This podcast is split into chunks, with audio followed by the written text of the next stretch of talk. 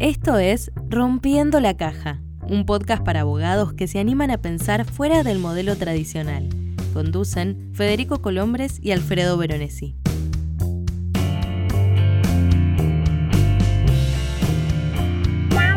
Hola, esto es Rompiendo la Caja. Mi nombre es Alfredo Veronesi y comparto la conducción de este podcast con Federico Colombres. Hola Fede, bienvenido a la segunda temporada. ¿Cómo estás, mi querido amigo? Muy contento de, empezar este nuevo camino este año, a ver qué nos depara. Sí, esperemos que, por lo menos sea como el año pasado. La verdad es que estamos muy contentos con todo lo que, lo que sucedió respecto a este podcast. Yo lo único que te puedo decir, eh, no sé cómo sigue, pero sí te puedo decir que empieza muy bien esta temporada. A ver, ¿me querés contar quién tenemos hoy?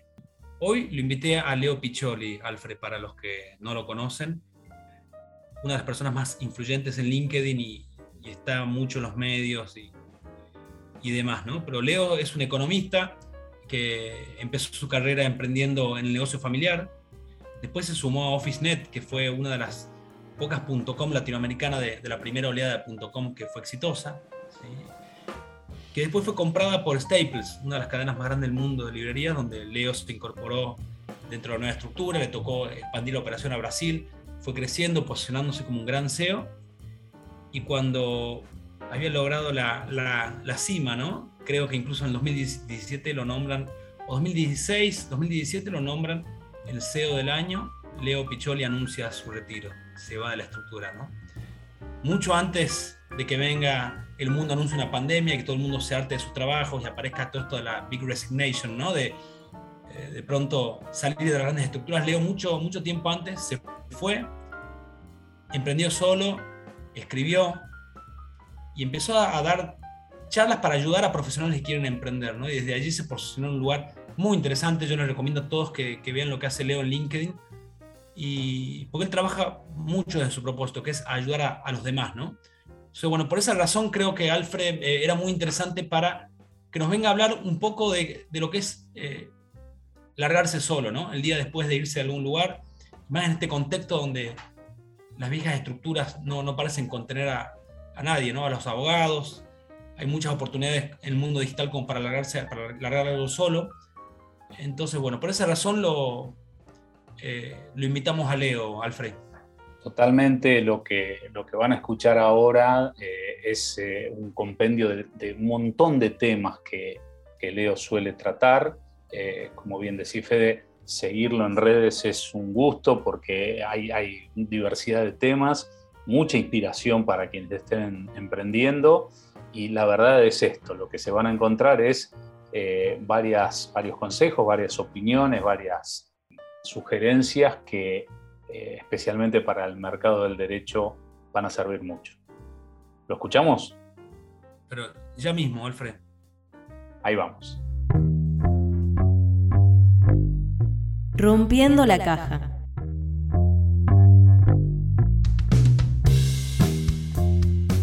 Leo un poco para, para arrancar con esto, ¿no? Me, me, sitúo en el día después tuyo, ¿no? Fuiste un precursor, cuando nadie hablaba de, de la Big Resignation, este, vos te fuiste, ¿no? Me quería situar en ese día. ¿Cómo, cómo, cómo fue el día después de eso, de irte, Leo? Y preguntarte qué es lo que se gana y lo que se pierde cuando te vas de una, estructura contenedora, de una gran organización. Y, cómo haces para reemplazar ese, ese, ese, hueco, ¿no? Desde lo simple de, quién te ayuda, quién te enseña. ¿Cómo sigue adelante, Leo? Está bueno cómo haces la pregunta porque decís cómo haces para, con lo bueno y lo malo, ¿no? Cómo haces para, qué, qué tiene de, de positivo, de negativo yo lo veo, todo el tiempo veo una tensión entre seguridad y libertad. Un conflicto en donde muchas veces elegimos seguridad o elegimos libertad. La seguridad viene con restricciones a la libertad. Si hay abogados escuchándome, no estamos hablando de derecho penal, eh, o tal vez sí, no lo sé. Eh, y la libertad viene con restricciones a la seguridad, ¿no? con menos seguridad, lo que un economista llamaría un trade-off una relación de intercambio, un sube uno, baja el otro, es un sube y baja. Entonces, en todas estas cosas no hay una solución única, sino que siempre es una elección de una combinación de seguridad y libertad, y hay infinitas soluciones. El, 2 de octubre de mil, perdón, qué forció, 2016 fue mi primer día sin sueldo, el primero de octubre, pero si no recuerdo fue domingo. Eh, después de 18, 20 años de tener sueldo en principalmente una empresa, que fue un emprendimiento, después una corporación, lo primero que, cambió fue un, aumento de la sensación de libertad, que no fue terrible, porque yo ya me sentía libre en la empresa, yo había luchado, y este es un primer consejo. Eh, mucha de la gente que nos escucha trabaja para otros, o en un gran estudio, o en una empresa grande, o en un estudio pequeño, o en el Estado, ¿no? en el Poder Judicial, pero trabaja para otros y cree que está todo sentado, que los límites están predefinidos.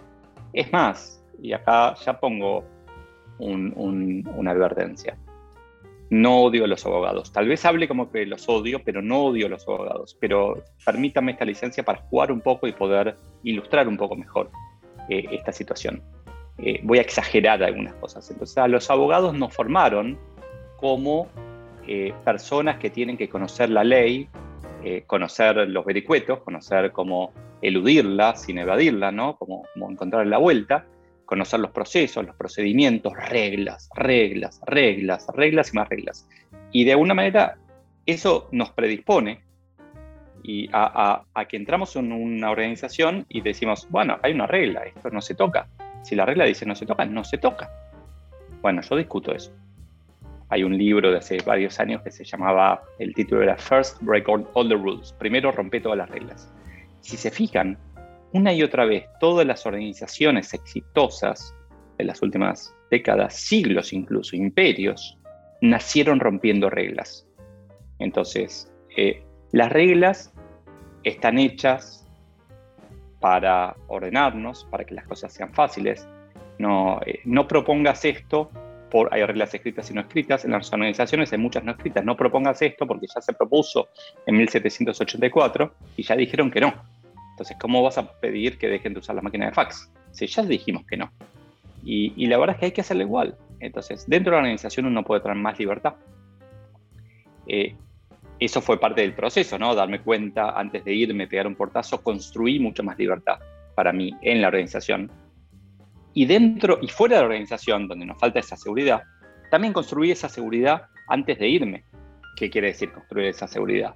Eh, ahorré, cosa que es re estúpido. Soy economista, me recibí con honores, pero no me había ocupado de ahorrar para mi futuro por muchos años. Como que mi cabeza estaba programada para vivir toda la vida con un sueldo. Entonces yo, mi cabeza, o sea, ¿para qué voy a hacer una inversión de largo plazo? Si en el largo plazo voy a tener un sueldo de este contrato por tiempo indeterminado. Indeterminado no quiere decir eterno, quiere decir indeterminado, quiere decir no sé. Entonces eh, fui construyendo más mi seguridad. Por un lado ahorré, revisé mis gastos, algo que también daba por sentado. Eh, me hizo todo eso mucho más fácil. Pero además, antes de irme, mucho antes de irme, empecé a construir el nuevo Leo, que es un nuevo Leo con más libertad que antes, con un poco menos de seguridad que antes, pero que vende un producto distinto, que tiene una marca distinta, o sea, no distinta en el sentido de un cambio, sino una marca más abarcativa, en donde Leo Piccioli de Staples es una parte de quién soy. Y, ahí hay algo que pasaba mucho, que es que yo me presentaba así, yo era Leo Piccioli de Staples, segundo apellido era la empresa.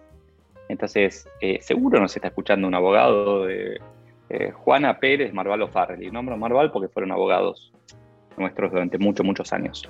Eh, o sea, conozco muchos Marval actual, ex Marval, de donde sea, y la verdad es que, claro, da prestigio. El 4 de julio del 2017 le escribí a mi contacto en la Embajada de Estados Unidos. Le dije, che, se olvidaron de mandarme la invitación a la fiesta de la independencia. Íbamos ahí a la embajada, comíamos unas hamburguesas en el patio, era re lindo. No, no nos olvidamos, se la mandamos a, la empresa, no a vos. Era Stables, no era Leo Piccioli. Yo dije, en serio, qué mala gente. después me di cuenta de no, no es mala gente, ahí perdés cosas, ¿no? La jaula de oro es de oro, está buena. O sea, lo mismo que tuve que ir y contratar la obra social por mi lado, y tuve que preguntar en Facebook cómo se contrata un celular. Nunca en mi vida había contratado un celular. Siempre tuve celular corporativo. ¿Qué, es esto prepago? ¿Es para mí o, yo tengo que hacer lo otro? Y preguntas estúpidas, ¿no? Pero bueno, eh, el primer día no estuve en calzones, estuve un ratito en calzones, ¿no? mirando Netflix, pero la verdad es que fue, eh, mi, recomendación ahí siempre es, no pensemos el portazo como un portazo, no es verdad que es un portazo. Vamos cerrando puertitas, abriendo puertitas, es un proceso, como todo en la vida, ¿no? Vamos de A a B, pero lo interesante es lo que hay en el medio, ¿no? Llegué, es todo el proceso. Ahí justo, Leo, mira, quería hacer un doble clic en algo que venías diciendo, ¿no? Uno prepara la ida, eh, va construyendo ese futuro camino. Si tuvieras que, que, recomendarnos o ayudarnos para los que, los que están tramando algo como esto, ¿no? ¿Qué habilidades concretas crees que, necesitamos para irnos? Está buena la pregunta. Claro, ahí eh, eh, pongo de vuelta, levanto la, mi quinta enmienda, que es no odio a los abogados. ¿sí? pero voy a exagerar. Uno presupone que el abogado eh, tiene, o sea, yo valoro mucho a los abogados que piensan fuera de la caja, que están dispuestos, lo que tuve una abogada en mi equipo que, que era muy, muy buena, pero tenía un defecto, que lo que hacía era, no me daba opciones. Siempre puedo romper la ley. Yo sé que, pero ella estaba ahí para decirme, no, esto no se puede. ¿Puedo hacer una promoción sin letra chica, no, hay que poner la letra chica que no es válido en Córdoba de Mendoza porque tal cosa. No, no, yo puedo hacerlo. Tiene consecuencias no hacerlo. Contame las consecuencias, dame un menú de opciones. No me digas lo que puedo y lo que no.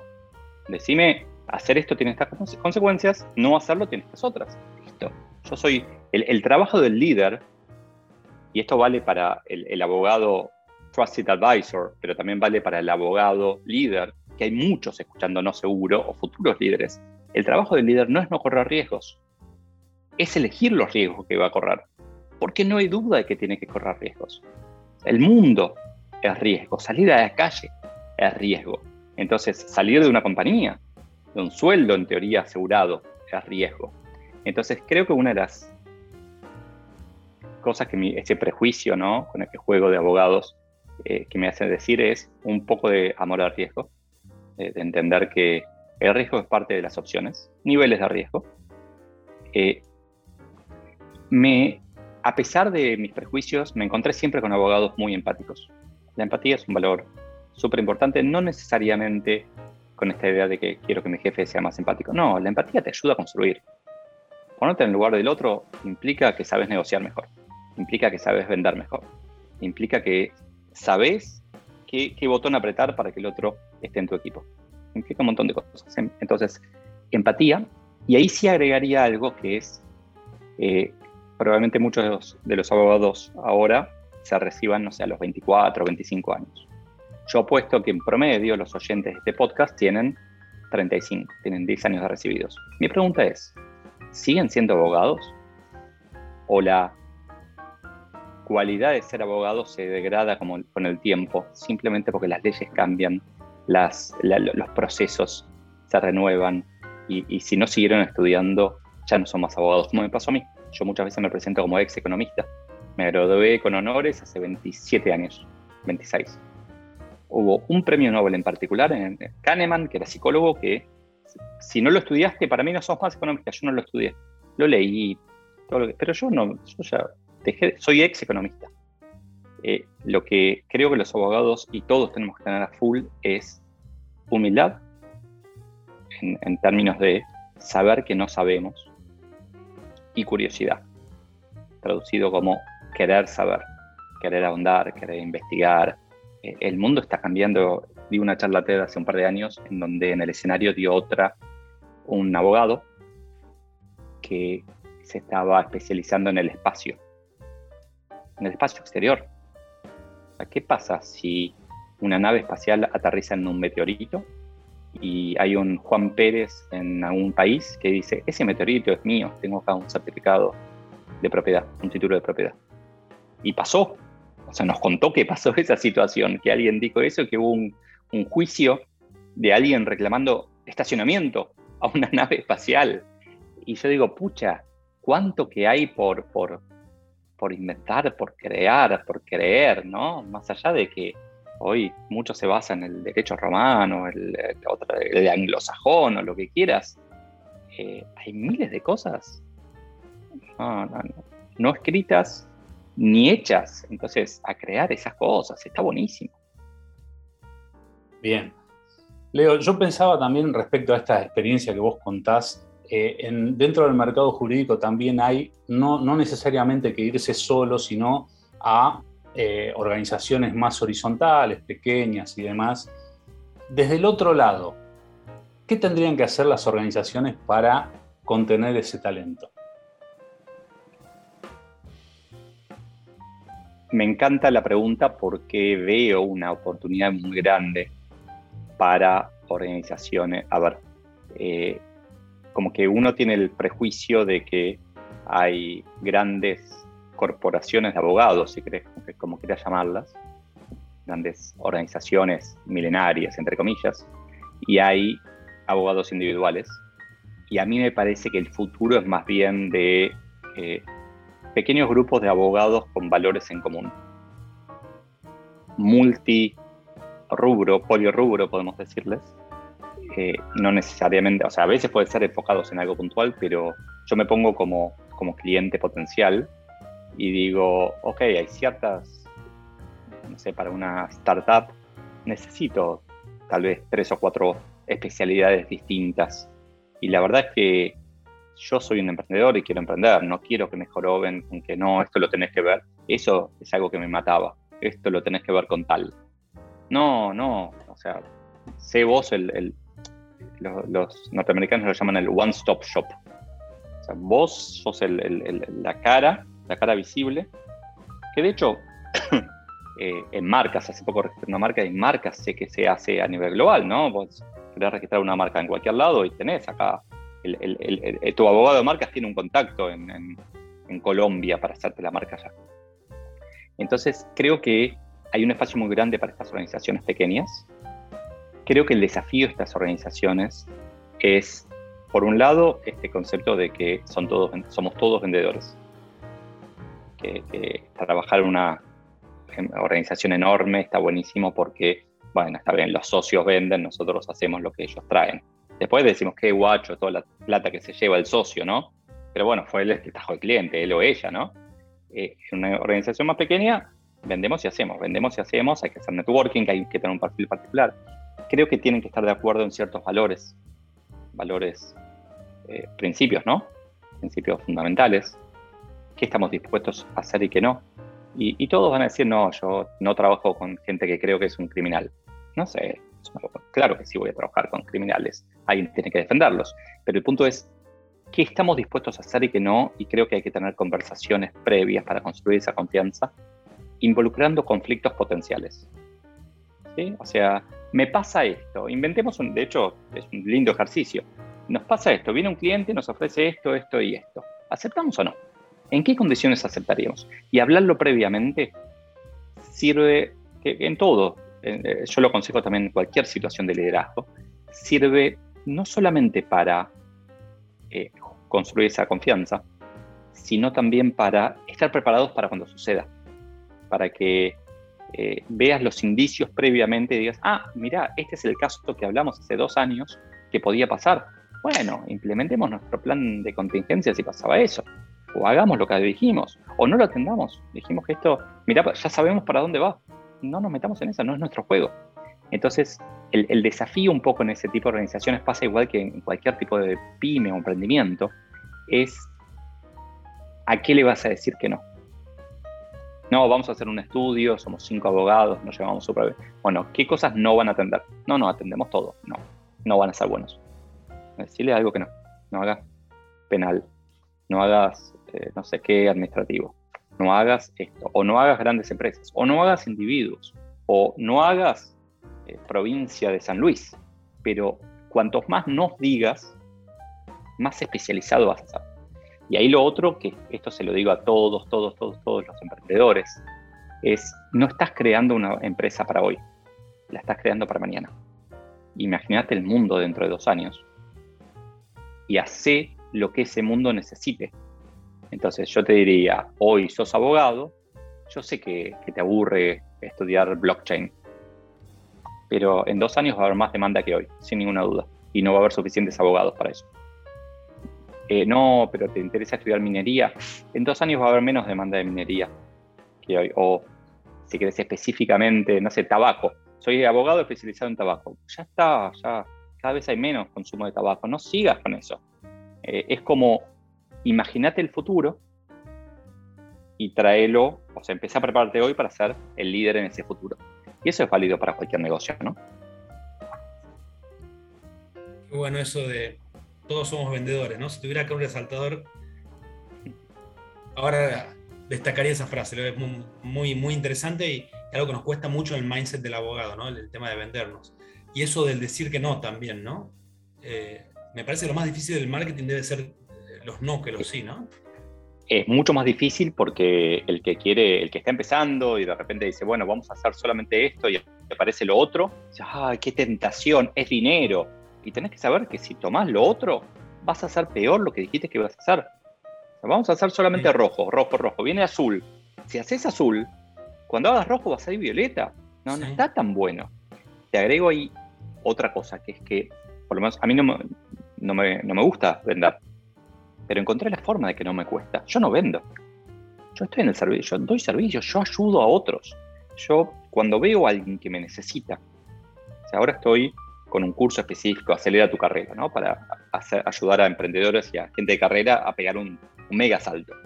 Y estoy tan convencido que está bueno que no estoy vendiendo, estoy contando, che, me siento en la obligación moral de contarte cómo te puedo ayudar. No tomes la decisión sin escucharme a mí. Claro, siempre, porque aparte, claro, está alineado con lo que yo. A ver, eh, eh, mi propósito es ayudar a la gente, a, a la gente de empresas a reinventarse estoy un poquito decepcionado en general con las empresas. Me está conmigo con las empresas. Me estoy dando cuenta de que soy mucho más potente ayudando a personas individuales que a una mega organización. Entonces, estoy enfocándome más y doblando los esfuerzos para, para humanos. Lo cual tiene, si lo pensás, tiene todo el sentido del mundo. La empresa no es más que un comité de humanos, ¿no? Un grupo de humanos en donde las decisiones son más lentas simplemente porque que, se tienen que escuchar entre ellos, tienen que conversar, tienen que correr riesgos, abrazar riesgos juntos. Eh, entonces, el, propósito es algo que, que me ayuda muchísimo a saber si estoy haciendo lo correcto o no. Y está buenísimo, Fede, que traigas el tema, porque ahí llevo a otro lado. Eh, una parte de los abogados eligió derecho básicamente porque quería estudiar medicina y era muy difícil o porque justo tiró el dado entre derecho y contador y salió derecho, o porque los padres eran abogados y bueno, eh, ¿qué hago? Bueno, sigo con el estudio papá-mamá. Eh, una parte estudió porque tiene un, firme propósito para el cual el derecho es un medio. ¿sí? Yo les digo a los primeros, a los que estudiaron porque tenían que estudiar alguna carrera o lo que sea, o se van de la profesión o eligen hacerla con pasión. No tiene sentido hacer algo tan loable como el derecho simplemente porque mamá era abogada y le cuido a los clientes. Disfrútenlo, porque está buenísimo. Hay miles de cosas por crear, hay miles de cosas por hacer y cada uno de, de estas personas se privan de la posibilidad de hacerlo simplemente porque vinieron con el cassette. Después les explico lo que es un cassette vinieron con el cassette de que eh, en realidad no lo elegí yo, yo quería ser artista. Bueno, sé, eh, sé artista. Tengo muchos casos cerca de abogados que cambiaron radicalmente, radicalmente o no. Eh, tengo dos casos en la cabeza, uno que ahora hace fotografías de animales. Y, y él, lo hablamos hace tres años y me dijo, no, Leo, yo haría esto, pero la verdad es que soy abogado tiene de malo? Hablamos del gran Tomás Tibot, ¿no es cierto? Exacto. ¿Qué tiene de malo? Usalo. Sos el abogado que saca fotos. Por favor, quiero salir con el abogado, saca fotos. Está buenísimo. Y otro que, también, eh, que de hecho se conocen, ¿no? Eh, Sergio Modeb, Derecho en Zapatillas. Que, que, él dijo, yo soy abogado, pero a mí me gusta la radio, me gusta la comunicación. Yo voy a hacer Derecho en Zapatillas. Voy a ser abogado, pero llevo el derecho a, a la gente, al, común, y tiene 300.000 seguidores en Twitter, 100.000 en, en Instagram. Entonces, eh, esos casos nos tienen que abrir la cabeza de que podemos hacer casi lo que querramos. De que lo que pensábamos que no se podía en el siglo XXI eh, se empieza a poder. Están pasando cosas especiales, distintas, raras, pero solamente para el que se anima. Por eso cuando me preguntaban habilidades distintas, empecé con esto de un poquito de amor al riesgo, ¿no? Y un poquito, o sea, no se puede hacer tortillas sin romper los huevos. Y ahí agregó otra cosa, la expectativa de vida sigue creciendo. Entonces, la probabilidad de tener tiempo de enmendar un error es altísima. Si te tiras a la pileta, te vas al demonio de, ese estudio, de ese bufete, y, y empezás a hacer algo solo, y te va mal, y bueno, nada, tocas la puerta en, otro, en el otro bufete, te, te de construir una marca para ser atractivo para todos, para poder dar valor a otro. Estudia blockchain, te juro que te van a venir a tocar la puerta de todos lados para que hagas la, práctica de blockchain dentro. Así lo necesitan. Interesantísimo, Leo. Te voy a cambiar un poquito el tema, porque hay tantos temas para tocar con vos, sobre una experiencia tuya respecto a la industria editorial. Para los abogados es muy importante, muy importante publicar. Eh, si querés reducirla eh, en su mínima expresión, ¿qué fue lo que te pasó y qué opinás vos de, cómo puede ser el futuro de esta industria? publiqué de todas las formas que se te ocurran, publiqué haciendo un crowdfunding y autoeditando, publiqué con editorial, publiqué solo en digital, lo que quieras, te diría, primero entender por qué queremos publicar. Entonces, queremos publicar porque eh, se lo queremos mostrar a nuestros papás, porque queremos inflarnos el ego, porque queremos hacer dinero, porque queremos, eh, los yankees dicen, un libro es una business card on steroids, es una tarjeta de presentación con esteroides, porque queremos que sea nuestra marca, tener bien claro para qué y hacerlo solo para eso. Y ya está claro, para ganar dinero seguro no es. muy poquita gente gana dinero publicando y en derecho menos. En derecho solamente los que publican, los que han hecho 50 libros tal vez ganan dinero. Eh, entonces es un juego de súper largo plazo ganar dinero publicando. Eh, Hoy en día se pueden lograr lo que queremos lograr con libros de un montón de maneras distintas.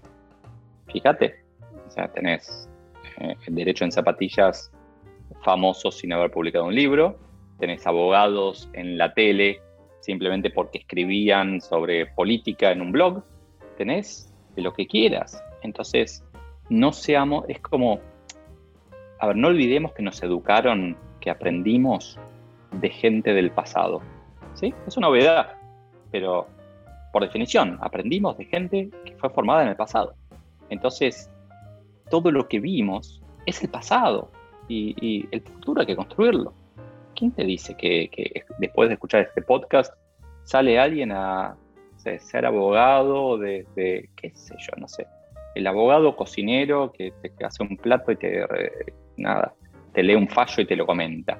Hace poco leía uno que hace, que lee papers científicos y te los comenta, te los traduce al, inglés eh, coloquial. Mira, esto dice esto, esto, tres puntitos. Es un paper de 15 páginas.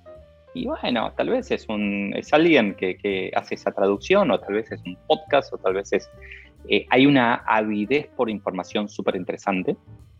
Eh, a mí, si me presentan el derecho de cierta manera, me encanta si me lo presentan, me, leen una ley, una ley me parece horrible. Pero si me cuentan la discusión de los legisladores, lo que pasó ahí, como nada, me encanta, me parece mucho más apasionante. Si no, miren las series, cómo eh, eh, capturan, ponen historias arriba de las cosas. Yo sé, la vida no son series, pero volviendo al tema de publicar, diría, siempre es, pensemos en cuál es el objetivo y persigamos ese objetivo. El objetivo no es publicar, el objetivo es publicar para lograr otra cosa. Entonces, logremos esa otra cosa como sea. Publicar es una forma. Genial, Leo. Y ahora, bueno, te, para ir cerrando, Leo, te, traigo acá a la mesa una palabra muy manoseada, eh, muy grande a veces que no, no, no terminamos de entender el concepto. Te quiero hablar de innovación ¿Qué es la innovación para vos? ¿Cómo podemos innovar, Leo, en las profesiones? ¿Cómo le puedes dar contenido a esa palabra? Definición de innovación sería la creatividad aplicada a la realidad, ¿no? A, un cambio que hace la vida más fácil de una u otra manera. A ver, se van a morir de risa, pero yo siempre recomiendo ver ciencia ficción. O sea, para mí el camino es mirar ciencia ficción. Y a, imaginarte todo lo que estos locos inventaron para esa película, ¿cómo se podría implementar? Y, y yo me pongo a pensar, ok, el derecho, ¿cuál es el futuro del abogado? Y la verdad que hay un parte del futuro del abogado es automatizable. Toda tarea repetitiva no solamente se puede automatizar, sino que se va a automatizar. No tengan duda. Entonces, eh, tal vez ya no se pone más será justicia abajo de todo, sino que se pone SJ. Bueno, en dos años no hace falta ponerlo, aparecerá solo será justicia. Porque si ponemos siempre lo mismo, no tiene sentido que, un humano esté detrás de eso. Los humanos estamos para algo más valioso. Entonces, eh, y eso, digo, con Será Justicia, pero con el, probablemente el 70% de cualquier escrito es repetitivo. Eh, pasa en todas las profesiones, creo que en derecho debe pasar un poco más que en la media. Entonces, todo eso se va a automatizar. Eh, y bueno, ya vieron, hace tres años yo les preguntaba, bueno, ok, la digitalización de la justicia. Y ustedes me lo han contestado en 10 años. Y de repente digitalizamos cosas que pensábamos que no se podían hacer por 10 años. Bueno, vino un virus, nos ayudó el virus. me acuerdo, no sé si sigue pasando, pero eh, antes había que ir a hacer tribunales. empezaban las carreras haciendo, yendo de 7 a 11 de la mañana a tribunales a presentar escritos, a hablar con... Me imagino que eso estará cambiando. Entonces, eh, yo partiría del principio de todo lo repetitivo se va a automatizar, pero eso le sumaría que hay ciertas cosas repetitivas que no son tan claras. Por ejemplo, hay ante ciertas situaciones, ¿qué hace un juez? Y un juez ante las mismas condiciones dictamina lo mismo. Punto. Esa es la ley. Entonces, eventualmente, en mi opinión, debería automatizarse buena parte, o sea, el juez sería el escalamiento de cuando la regla no se resuelve hace un tiempo escribí un artículo aplicando todo esto a, la ANSES, a la Administración Nacional de la Seguridad Social, y decía, el título era Despiértenme cuando ANSES sea una DAO. Una DAO es una organización autónoma descentralizada, es la implementación sobre blockchain, sobre Ethereum, de reglas precisas para que las cosas no requieran de humanos. Entonces, de acuerdo, de hecho, preparándome para ese artículo, hablé con una enfermera de triage, una enfermera de, de recepción en, en, una guardia y le pregunté, ¿vos siempre haces lo mismo? No, cada día es diferente. Bueno, si viene una persona así, así, así, ¿qué haces? Lo mando para allá. Y al día siguiente, si viene una persona con esa, también lo mando para allá. Entonces siempre haces lo mismo. Muy pocas veces tenés un caso nuevo. Y se quedó pensando, no me creyó, no estuvo de acuerdo, pero yo sí me creí que, que muchas de las decisiones que creemos que tomamos, o sea, yo estoy con remera negra, yo ya admití, me pongo remera negra, cuando no sé me pongo, bueno, voy, cuando voy a una charla, cuando voy a una entrevista, lo que sea, me voy con remera negra, me hace la vida mucho más fácil. Bueno, cuando cada vez que pasa A y B en ANSES, se hace C. Bueno, ¿para qué necesitamos un humano? ¿Para que ponga un sellito escalera o, un sellito fechador o mesa de entradas o lo que sea y controle? Si todo eso tiene que ser electrónico.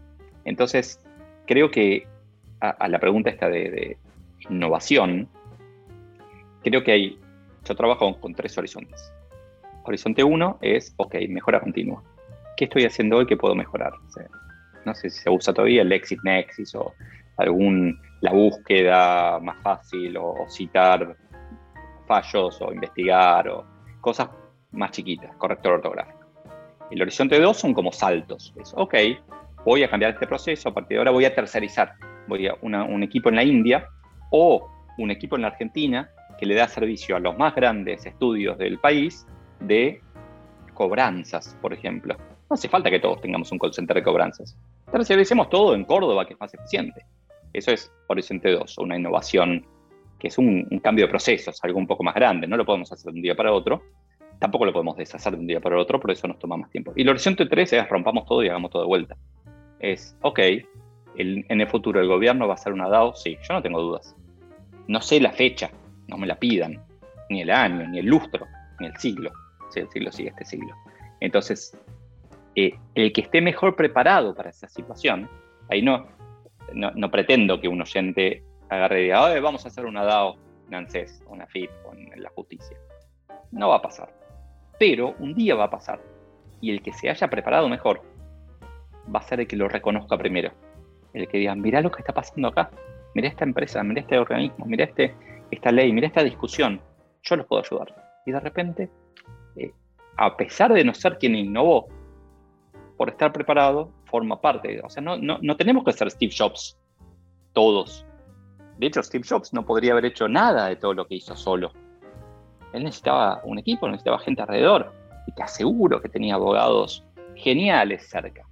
Entonces, yo pienso, a mí me sirve mucho este esquema de H1, H2, H3, horizonte 1, horizonte 2, horizonte 3, para dejar bien claro que, porque mucha gente dice, no, no, acá no se puede innovar. Se puede innovar, cambia la máquina de fax, cambia el layout de la oficina, eh, deja a tus empleados trabajar de, casa, eh, cambia los horarios, no le des horarios, decirle que tengan que hacer la tarea, cambia, o sea, hay miles de formas de, innovar en H1. H2 es un poco más desafiante, requiere muchas veces inversión y en Argentina las tasas de interés que esperamos son demasiado altas para invertir, o sea, tiene que ser algo terriblemente evidente para invertir, pero hay cosas que valen la pena. Y la H3 es, wow, acá tiene que venir, venir Elon Musk y decir, bueno, derecho de Marte. ¿Quién se está ocupando de la propiedad eh, de los terrenos en Marte? ¿Va a haber un registro nacional de propiedad automotor en Marte? ¿Quién va a ser? ¿Va a ser el número 15 o el 43? Es lo que me acuerdo porque ayer fui a registro a hacer un, trámite. Eh, pero bueno, e, esa es mi visión así en general de innovación. Excelente. Una última, te robamos muy breve. Eh, abogado se va de estructura grande, pasa a solo o estructura más pequeña. Dos o tres consejos para su estrategia en LinkedIn que tengas para dar. Bien. Primero, un consejo para todo. La marca se construye dando valor nos mintieron durante décadas, nos engañaron las grandes marcas haciendo marketing y diciendo, eh, Coto yo te conozco, Garbarino garantía de confianza o lo que sea. No. La marca se construye regalando valor, dando un buen servicio, contestando, ayudando. De hecho, ahí hay el sindicato de abogados, creo que no se llama sindicato, pero muchas veces se comporta como sindicato, en donde dicen, eh, no puede estar esto gratis. Bueno, eso va a haber que cambiarlo. Sí, lo van a dar gratis. Eh, pero no podés ponerle una marca de fantasía a tu estudio. Ajo y agua, se le voy a poner. No, pero te vamos a banear del coso. Y bueno, haré, haré derechos sin, no sé, sin licencia, qué sé yo, no sé, hay que preguntarle a Saul Goodman qué haría. Pero dar valor, para mí es clave dar valor. Ayudar, ayudar, ayudar para construir la marca. Si vos le enseñas a alguien a sumar, cuando esa persona quiere multiplicar, te va a pedir ayuda a vos. Me pasa todos los días. Todos los días. Cada vez que estoy dando valor con, algo, todos asumen que tengo más valor para atrás, por atrás. A veces lo tengo, a veces no. A veces lo derivo, a veces digo no te puedo ayudar, pero siempre es eso. Y lo otro, uno es dar valor, el otro es, es largo plazo. No hay shortcuts, no hay atajos, no hay forma. Eh, si les van a prometer, mira, te hago un bot de automatización con esto, con esto, puede andar, vas a llegar a 30.000 seguidores. Ahora, yo estoy en esto hace cinco años y medio. mi cuenta de LinkedIn debe ser de las primeras del mundo. Estoy desde el 2004. LinkedIn nació en el 2003. Eh, estoy laborando en LinkedIn, digamos, activamente hace cuatro, cinco años y medio, alejándome un poquito ahora, pero ya no me está dando tanto como esperaba. Eh, y es algo tuk, tuk, todos los días un poquito, todos los días un poquito. Y la gente me pregunta, pero Leo, ¿cómo haces para estar en LinkedIn también? Digo, ¿cómo también? Es mi trabajo. O sea, ¿cómo haces vos para hacer tribunales? También. No, es mi trabajo. Bueno, es mi trabajo. Yo estoy en LinkedIn, parte de, estar en LinkedIn es leer, es comentar con inteligencia, no comentar a cualquiera, es aceptar algunas invitaciones, otras no, es invitar a la gente del futuro, no a, los del pasado, sino decir, ok, yo voy para allá, quiero estar en contacto con estas personas. Esto, todo esto que veníamos hablando, es estar atento, se ven muchas innovaciones en LinkedIn, mucha gente probando cosas, mucho, también hay mucho humo, ¿no? Mucha gente mostrando cosas que no hay detrás, pero es parte también de, cómo se inventan las cosas a veces, a veces se vende algo que, no existe, para, para hacerlo realidad. Pero yo diría dos cosas entonces, largo plazo y valor. Dar valor, dar valor, escuchar, ver si estás dando realmente valor y después construir tuk, tuk, tuk, tuk, como una hormiguita para, para el futuro. Rompiendo la caja.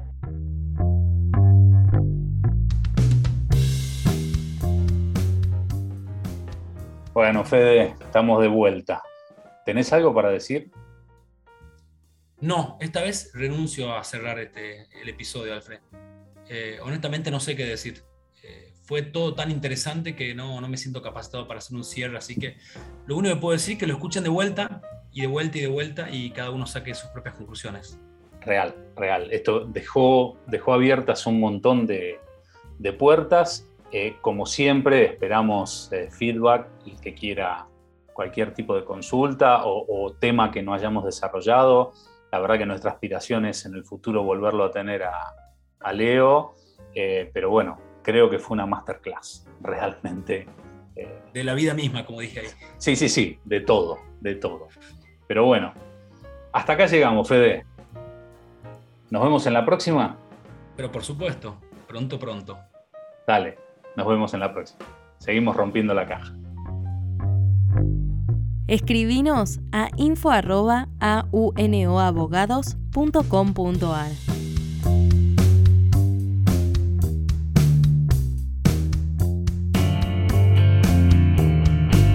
Nos encontramos en la próxima entrega de Rompiendo la Caja.